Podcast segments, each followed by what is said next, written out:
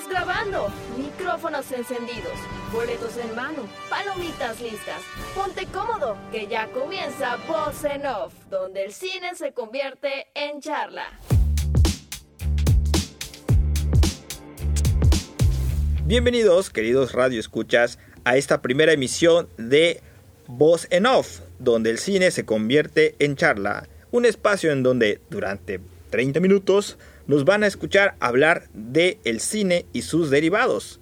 Y para comenzar este primer episodio me complace en presentar a los invitados que siempre van a estar escuchando en estos programas y comenzando con nuestra invitada de honor, nuestra compañera locutora, la famosísima Briela. Adelante. Hola, ¿qué tal? Mucho gusto. Qué bien que nos estén escuchando. Aquí vamos a andar con ustedes. Y también quisiera comentarles que tenemos un tercer conductor que en ese momento no se encuentra presente, pero es Misraim Romero. Seguramente en algún momento se lo han topado porque él es un melómano, cinéfilo y anda, es un poco de todo. Entonces, él también nos va a estar acompañando próximamente, Misraim Romero, también lo presentamos en este momento. Así que atención a este programa porque seguramente les va a encantar y le van a dar un gran seguimiento. Así es. Y por último, pero no menos importante, yo soy Oscar, mejor conocido como Mados, y voy a estarlos acompañando a través de estos programas en, junto, en conjunto más bien de mis compañeros que ya se presentaron y esperemos que pasen horas de diversión escuchándonos de aquí a en el futuro. Bueno, vamos a dar inicio a nuestro primer programa y es que lo hemos pensado bastante, ¿cierto, Briel? Hemos pensado bastante con qué comenzar. Así es, y ahorita por temporada tenemos un tema buenísimo y que además hay mucho de dónde sacar, porque no es nuevo, pero sin embargo ya tiene bastantes secuelas, tiene bastante de dónde cortar.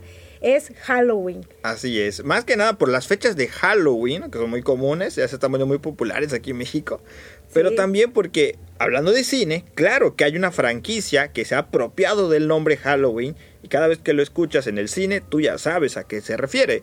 Y por supuesto que en este primer episodio vamos a dedicar un especial de Halloween para hablar de la saga de Halloween. Y antes de comenzar en esta primera parte, es importante retomar por qué es que nos gusta el cine de terror. Y es que la emoción más antigua y más intensa de la humanidad ha sido siempre el miedo.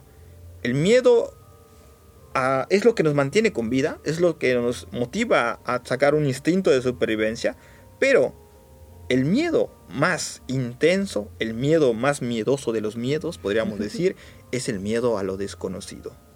Y es que cuando nos presentan películas de terror, casi siempre tiene esa premisa, algo desconocido, algo que el espectador y el protagonista no conocen. Y eso empieza a generar en el espectador cierta tensión. Y es que actualmente si vemos el cine, hay bastantes clichés con respecto a, las películas de terror, ¿verdad? O sea, sabemos que eh, hacen el clásico, vamos a separarnos y tú ya sabes, van a morir.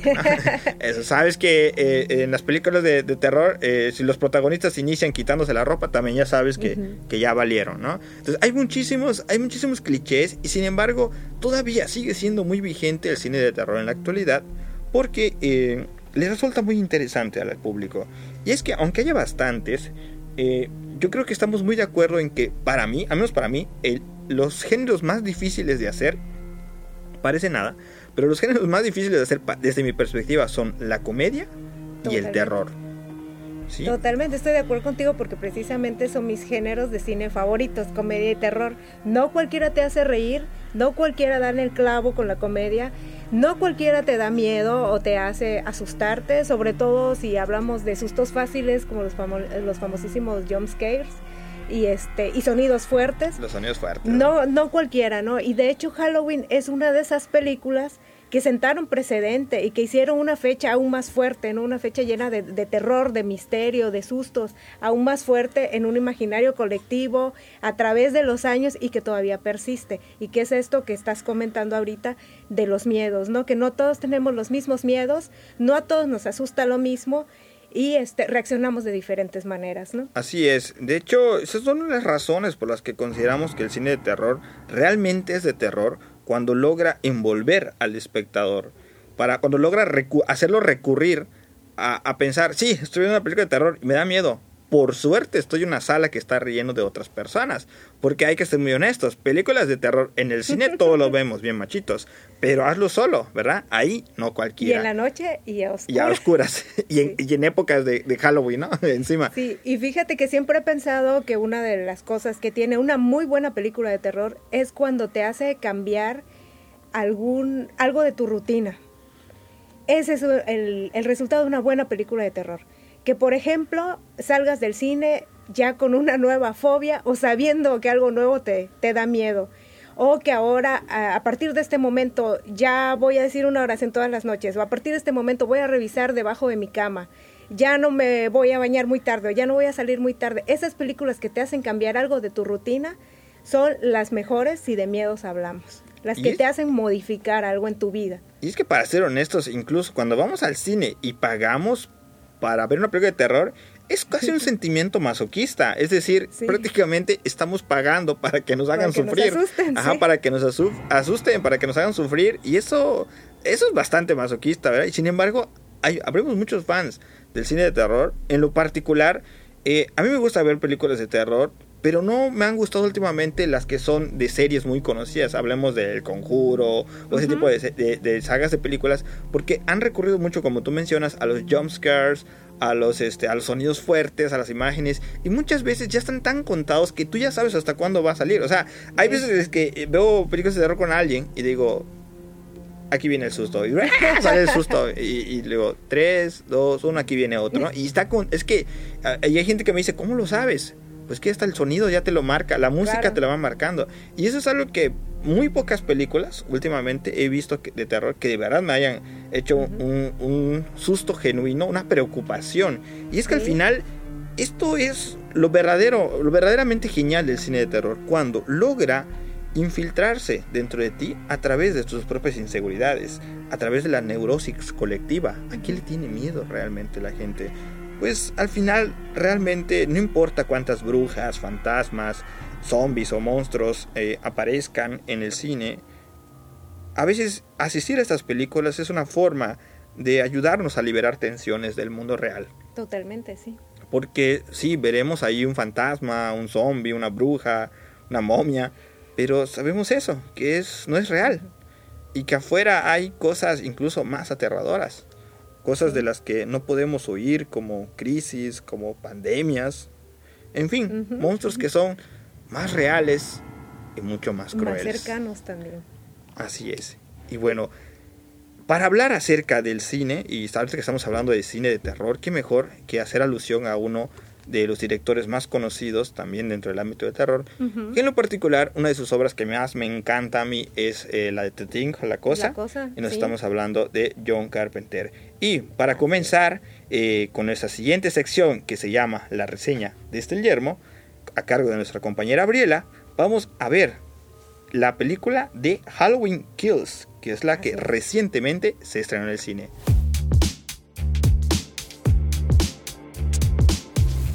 Bienvenido viajero, buscador de la verdad. Has llegado a la reseña desde el yermo. Aclaro que esta, esta reseña la realizó Misraim. Estos comentarios que voy a hacer en este momento están basados en una reseña que publicó Misraim y que es él es quien va a estar haciendo las reseñas desde el yermo. Eh, es, son observaciones muy puntuales, muy buenas. Y esta película hay que verla como lo que es un enlace. Y digo, con esto no estoy realizando un spoiler eh, muy fuerte o, este que les arruine la película.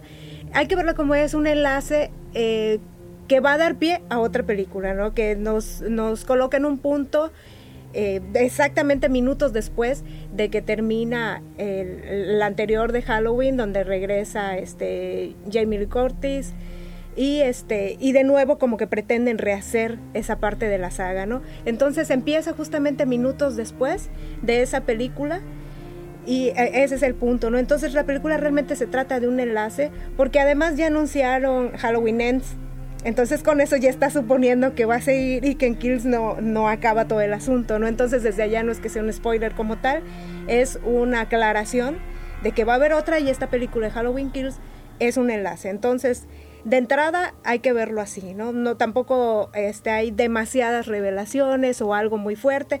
Digo esto porque algunos de los fans sí estaban bastante molestos que les quedaron debiendo o el personaje no profundizó tanto o no regresa tanto a las raíces como hubieran querido. Sin embargo, pues es, es una película de enlace que nos está planteando, dejando la puerta abierta para muchas opciones de intervención, quién va a ser este, realmente la gente quiere saber quién va a acabar realmente con esta pesadilla, quién va a ser el verdadero héroe o heroína. Entonces es lo que nos plantea de entrada, ¿no? También tenemos mucho fanservice que eso es algo que nos mencionaba Misraim, ¿no? En las pláticas. Mucho fanservice, muchísimo. Claro, desde que comenzamos con Jamie Lee Curtis ya hay... Ya hay, o sea, exacto, totalmente. La queríamos ver, queríamos ver a la reina del grito de nuevo en pantalla, no importa la edad que tenga, ella va a seguir imponiendo y su presencia es necesaria para saber que estás en Halloween. Digo, es igual de importante como ver al mismo Myers. Entonces eso también este, es, es muy bueno, no tenerla ella. Aunque no sale tanto en esta película, pero sí el manejo de su personaje plantea cosas interesantes dentro de la trama. Aunque digan, no, es que no salió mucho, es eh, un personaje desperdiciado, es una actriz desperdiciada porque ahí la tuvieron, este, tendida en, una, en un rincón ahí en toda la película. No, o sea, sí tiene algo muy importante, aportación muy importante a la película. Entonces tenemos a un Michael Myers que viene de nuevo molesto, que regresa a su, a su pueblo natal, a su ciudad natal, y que quiere venganza, está sediento de venganza. Entonces tenemos a ese Myers que la gente quería ver, ¿no? Del mal por el mal, de, este, de regresar y arrasar con todo lo que se pone en su camino, ¿no? Que no hubo a lo mejor tanto como comentaba también este Misra en pláticas, la sutileza, ¿no? De decir Michael Myers es el mar por el mal, es una presencia que está ahí divagando, que no tiene, que a lo mejor no tiene tanto nombre, no tiene tanta historia, no tiene tanto este más que pasar y dejar muerte este en su camino. Y sin embargo aquí sí le ponen un poquito más de importancia, le ponen más este más historia, más contexto, entonces eso es algo que a lo mejor no les gustó mucho a los fans y que más adelante vamos a explorar precisamente en, la sección que se llama Versus. Entonces también tenemos esa parte que no está muy, muy bien, ¿no? Pero eh, no con esto quiero decir que la película sea mala como tal o mala del todo, ¿no? Por el contrario, hay muchos detalles porque van a complacer a los seguidores de la saga, y, pero contraria a la, a la original, este, sí hay una, sí se centra más en lo social, en las cicatrices, en un pueblo que ya está cansado, que ya este, quiere acabar con eso y que igual veremos más adelante, se convierte en un monstruo. Un pueblo que termina siendo un monstruo peor que incluso el mismo Michael Myers, ¿no? En cuestiones de, de muertes, eso sí, de que se pueden ver en pantalla, de violencia y demás, sí es más fuerte que las otras películas, fíjate. Aquí estamos hablando de que el universo de Halloween es muy amplio y hay creo que como 12 películas, si no me equivoco, o algo así. Imagínate, entonces esto ya tiene como muchas líneas temporales, yo creo que mucho más que Marvel y demás. o sea, ya estaba por todos lados hay líneas temporales, rehacen la historia, la vuelven a desarmar, incluso hay alguna este, película donde Niemeyer sale. Entonces aquí no estamos tocando todas estas variantes, digamos, que hay, sino de la original, brincar a la anterior que hubo Halloween Kills, Halloween Kills y ya veremos qué viene con Halloween Ends, que es este, digamos que la historia que estamos tratando aquí. El cierre de la, de la película. y que pretende ser el cierre de la saga, eso ya lo veremos porque no creo que tanto productores, directores y demás dejen morir la saga, ya veremos si sí o si no. La terminan en Ends o, también eso es puro cuento. Ajá, igual nos venden el, aire en el, título nada más, ¿no? Así es. Pues muchas gracias, Vera. Ya lo escucharon ahí, eh, Halloween Kills, súper recomendada, es una película que sí se recomienda. Vale la pena ver además para este, como es un enlace, luego va a quedar algo bailando en caso de que no la quieras ver porque alguien ya te dijo que no la veas, que es una porquería, no es así tampoco. Hay que entender que a los fans ahora sí que de Hueso Colorado, si no les gustan ciertas cosas, te van a decir de plano, ¿no? Porque algo que ellos querían no aparece, nah, no sirve la película, ¿no? Y realmente vale mucho la pena. Al fin y al cabo, quienes tienen la última palabra son ustedes, los que vayan al cine, los que, los que vayan a ver y disfrutar de, de, lo que es la continuación de la saga de Halloween. Eh, vayan a darle una oportunidad a Halloween Kills. Así es. Y muy bien, vamos a pasar a nuestra siguiente sección la cual le hemos puesto el versus. Una sección en la cual vamos a poner en el paredón dos franquicias, llámense series, películas o cualquier subproducto del mismo cine, a combatir unas con otras. Y para este primer versus, tomando en cuenta que estamos haciendo un especial de la saga Halloween, hemos decidido hablar, o, poner, o más bien poner en el versus a Halloween contra Halloween. Pero la diferencia es que vamos a comparar la primera, la original, la de John Carpenter contra... Contra la de Rob Zombie.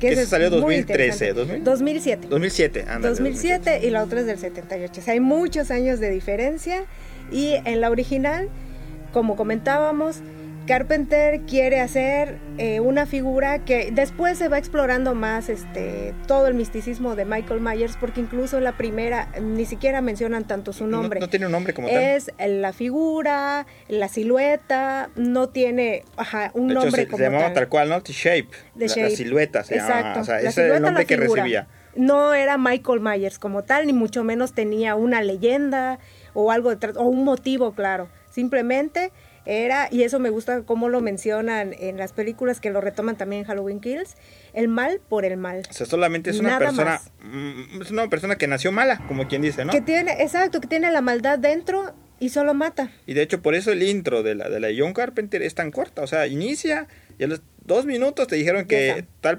tal, tal niño ya mató gente, ¿no? Y ya. Exacto. Ya te ven, Halloween, te dicen, ¿no? Y ya, este, ya te avanzan años. No hay, no hay más, no, necesitas saber más, ¿no? Y esa era la, la esencia que quería captar eh, John Carpenter, de que tengas miedo a algo así, que existe algo así y que no necesariamente tiene que tener un motivo. O una justificación o algo o, que, o porque algo le pasó de niño, o porque algo, no era, es una persona con la maldad pura adentro y quiere matarte. Y si te cruzas en el camino te va a matar y no va a tener empatía, no va a tener como que puede ser que por suerte te salves o puede ser que, que no, etcétera, ¿no? Así lo, lo, maneja. Y ese es algo diferente totalmente a la versión de Rob Zombie. Rob Zombie eh, le, le, imprime todo su sello, eso sí, todo el sello que ya llevaba haciendo en sus videos musicales, en todas las ideas que tenía, lo plasma en, en Halloween de Rob Zombie y le da un motivo. Esa es una esa es la principal diferencia. y en la que una no hora de, introducción casi. Sí, muchísimo. y te chutas todo el, el, el, asilo, todo. Desde el principio te están diciendo que es un niño con una infancia, que viene de una familia rota, una infancia totalmente violenta. Este, que tiene un problema psiquiátrico, te chutas todo su interna, este, cuando lo internan en el psiquiátrico, eh, sus pláticas con el, con, el, psiquiatra y con otras personas, interacción familiar, todo, todo, todo, todo lo tienes que ver. Y ya hasta después es que te, te explica, te quiere dar mucho ese, ese ambiente, esa atmósfera de, de lo mal que estaba a su alrededor y que él como consecuencia, ¿no? Como una consecuencia social, este, junto con una enfermedad mental. Entonces esa es la gran diferencia y que es algo que al mismo Carpenter no le gustó, y que estuvo totalmente en contra, y despotricó y pero pues ya estaba hecho. Y es que y es que también eh, creo que una de las cosas que a mí me gusta de la primera, la de John Carpenter, es que hay una nula existencia prácticamente de la sangre. O sea, en las muertes prácticamente no hay nada. Ajá, no no te mostraban una gota de sangre en las muertes lo cual eh, es una forma incluso de explicar lo limpio que es a la hora de matar, digamos desde mi perspectiva. Y también, al amor, el bajo presupuesto que tuvo para realizar la película. Totalmente, que no tenían para las litros Pero entonces llega Rob Zombie y dice, no, no, no, no. Ustedes quieren sangre, yo les voy a dar sangre. O sea, estamos hablando de que si John Carpenter usaba penitas un frasquito, ese tipo llegó al estudio con, cuatro cubetas de sangre. de, sangre y dijo, venga, vamos a hacerlo, ¿no? Sí, sí. Y de hecho las muertes son mucho más eh, visuales, mucho más, este, explícitas, mucho más explícitas, mucho más sangrientas, obviamente. Y eso también como que a mucha gente no le gustó, sobre todo los, bueno, me capta a mí también, o sea, a mí la sangre como tal no es como que me impacte, más bien es como de de bueno, pues está ahí, ¿no? Entonces, para muchos fans que los que también les encantó, que, que, de eso se eh, consideraban que de eso se trataba ya el género slasher. Sí. Y hasta ese momento era la película o la versión de Halloween que más muertes y más sangre y más gore o soft gore, no sé cómo se puede llamar ese término, tenía hasta ese momento. Pero después Este, ya ahorita, este, a lo mejor igualada o tal vez superada por Halloween Kills, pero en su momento la de Rob Zombie era la versión más cruda y más sangrienta de Halloween. Y también fue un gran acierto eh, para Rob Zombie meter a Malcolm McDowell, el mítico, mítico Alex Large de, Naranja, de Naranja Mecánica, meterlo ahí como el psiquiatra fue un gran, gran, gran acierto. Al menos eso personalmente a mí me gustó, porque impone mucho y, y una vez que ves Naranja Mecánica no te olvidas de su rostro.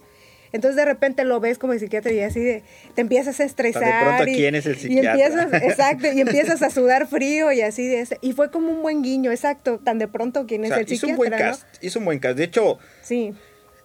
no me sé el nombre del actor, pero el que hace de, Michael Myers niño, o sea, lo vi y dije. Es impresionante. No había otro, dije, no había otro. Igual no sé el nombre del actor, pero sí te, sí te cala su presencia y el uso de las que se ve así frustrado, perturbado. perturbado. Y, este, y eso ahí tengo que darle crédito realmente. Aunque yo creo que, vuelvo a decir, y estoy muy de acuerdo con lo que nos mencionaba Misraim también, ¿no? que no estuvo presente el día de hoy, que hay algo ahí que está padre que le den este trasfondo al personaje, pero igual siempre preferiré la original porque me gusta más el no saber realmente qué es. Sí. Ese, es lo que hablamos al inicio, ¿no? El miedo a lo desconocido, a lo que no conoces. Y como lo mencionas tú, de que es el mal por el mal, o sea, solo es malo porque sí, no te necesita dar un trasfondo. Y eso existe, no, no, necesitas una explicación ni una justificación. Pero habrán, obviamente, fans de, de, la de Rob Zombie que les.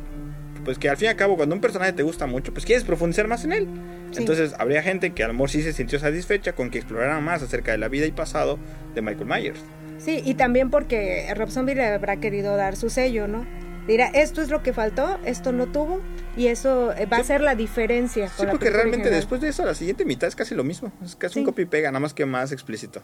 Pero bueno, eh, al fin y al cabo, ustedes, nuestros oyentes, tienen la decisión. Les recomendamos, eso sí, que vean ambas, que vean ambas. Véanse la, Halloween de John Carpenter y véanse la Halloween de Rob Zombie. Y ustedes saquen sus propias conclusiones. Nosotros aquí ya se los recomendamos y el versus para eso es, para que pongamos a, pelear a dos y veamos lo bueno, lo malo de cada uno. Así es. Y ya por último, para ir cerrando nuestro programa, nuestro primer programa, vamos a ir a nuestra última sección, a la cual hemos denominado héroe o villano.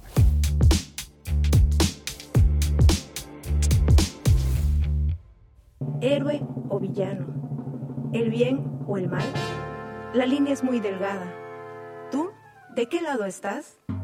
Les vamos a platicar acerca de un personaje o quizá varios para poder analizarlos más a fondo desde un punto de vista quizá psicológico y entender sus motivaciones tanto buenas o malas. Así es. Y en este caso, héroe o villano, Michael Myers podría verse como un villano. Definitivamente sí. No le veo que pueda verse como un héroe, definitivamente. Desde la versión de El mal por el mal hasta la versión de la infancia destruida y demás, a lo mejor tenga un poco de contexto o justificación, pero definitivamente no es un héroe. Es un villano, es un asesino, es un slasher, eh, va dejando un rastro de muerte a su paso, lo motiva la venganza en algunas películas, eh, este, van explorando también diferentes motivaciones, pero principalmente es un villano. Ahora aquí lo interesante sería explorar en comparación a qué porque tenemos un, un Myers que en comparación a otras versiones, a lo mejor ligeramente quede justificado, pero sigue siendo una persona que mata, que destruye. Y también este, hablábamos de, por ejemplo, con este, comparado con, con Lori, que es la, este, Lori Strode, que es la, la, protagonista, la, la, chica protagonista de, las películas, al menos de la original, y de esta también, el personaje de Jamie Lee Curtis. Y este, que en esta de Halloween Kills no queda muy claramente si es una heroína o una villana. Ya queda claro que el pueblo le hace caso, ya este, algunos la consideran loca, pero otros le hacen caso a sus palabras, entonces ella ya puede dar, este, puede decir quién es el asesino, que lo persigan, ya tiene voz de mando, ya se encuentra empoderada de una manera en que puede ser incluso letal, como lo, puede, lo podrán ver en la película las personas que... sí puede ser una heroína al inicio, pero el que ya tenga tanto control sobre tanta gente, como en este caso la población, podría ser que la corrompiera. Y tenemos el otro villano, el pueblo. Ya el pueblo, estamos hablando de alguien que llega al punto de linchar, de perseguir, de censurar, Entonces, este, eso lo plantea muy interesante, fíjate, en la película en Halloween Kills. El pueblo como villano.